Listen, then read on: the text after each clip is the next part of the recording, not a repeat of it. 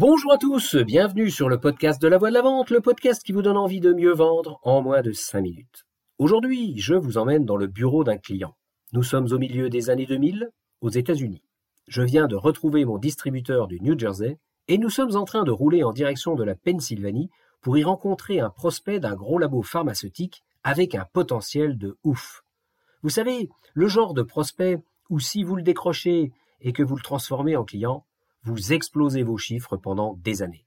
Le prospect dont tout le monde rêve et que tout le monde prospecte, sauf qu'il y a un de tes concurrents qui a un jour été suffisamment malin ou opportuniste pour être là au bon moment, c'est-à-dire avant toi, et remporter la timbale quand le dit client a ouvert la boîte de Pandore pour sélectionner le filtre avec lequel son labo allait travailler pendant les dix prochaines années, ce qui allait permettre à son fournisseur de se gaver pendant les mêmes dix prochaines années.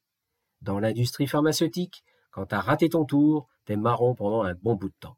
Tu rames pour raccrocher les wagons, en attendant que ton concurrent fasse une bourde, mais là, faut vraiment qu'il fasse très fort pour être sorti, ou que le laboratoire décide de faire une revue technologique où tout le monde a sa chance, ou presque, vu que s'il y a bien un truc que l'industrie pharmaceutique déteste, c'est le changement. Enfin bref, tout ça pour dire que cette visite que je m'apprête à faire avec mon distributeur du New Jersey risque d'être coton, d'autant plus qu'il m'a prévenu. Le gars qu'on va voir est super technique. Il touche sa bille en filtre et c'est lui qui décide. D'ailleurs, ça a été super dur d'avoir un rendez-vous avec lui et ça a mis des semaines avant de réussir à trouver ce créneau. En substance, je traduis les propos de mon bonhomme. Moi, j'ai fait mon taf en décrochant une visite. À toi, mon coco, de te débrouiller pour qu'on soit pas venu pour rien. Et t'as plutôt intérêt à être bon parce que ça envoie du lourd de l'autre côté. Après une bonne heure de route où mon New Jersey guy passe son temps à me mettre la pression et me balance des milliers de recommandations sur la façon dont on se comporte en face d'un gars aussi touchy que l'huile qu'on s'apprête à rencontrer, nous voilà assis côte à côte dans un petit bureau, en face d'un gars qui pianote sur son ordinateur portable pendant que mon américain de service lui balance des grands discours aussi mielleux qu'inintéressants. J'attends mon tour, et j'observe le gars en face de moi qui ne décolle pas ses yeux de son ordinateur et se contente d'émettre de petits sons de temps en temps. À ce moment, ce que je comprends de la situation, c'est que Mister Specialist n'en a rien à faire de nous et il serait grand temps de changer de tactique. J'en suis là de mes pensées quand j'entends enfin un silence. Mon collègue vient de me donner la parole et attend que je délivre le message qui va ouvrir la caverne d'Ali Baba pendant que l'autre continue à pianoter sans s'intéresser à nous, pour le moins du monde. Qu'est-ce que vous auriez fait à ma place? Eh bien moi, silence. Je me suis tu. Et j'ai attendu. Au bout de quelques secondes, et je peux vous dire que dans une situation pareille, quelques secondes de silence, c'est très long, le gars a levé les yeux de son ordinateur et m'a regardé avec les yeux d'un poisson qui essaye de voir au travers de son bocal.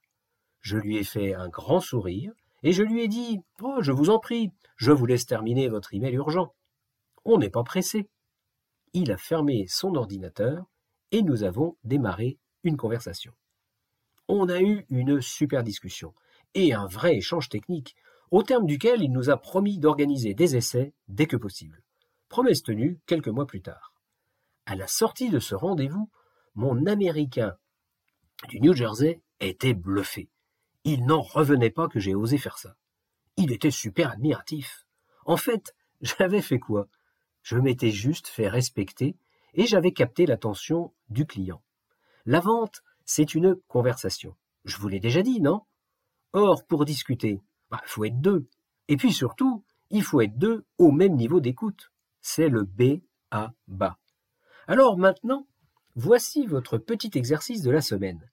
Passez en revue les trois derniers rendez-vous de prospection que vous avez eus et posez-vous les questions suivantes. Qui a pris la parole en premier? Qui était Quelle était l'attitude du gars en face de vous? Quel a été le résultat atteint à la fin de l'entretien? Voilà, voilà, sur ce, je vous laisse et je vous dis à jeudi prochain. À bon entendeur. Salut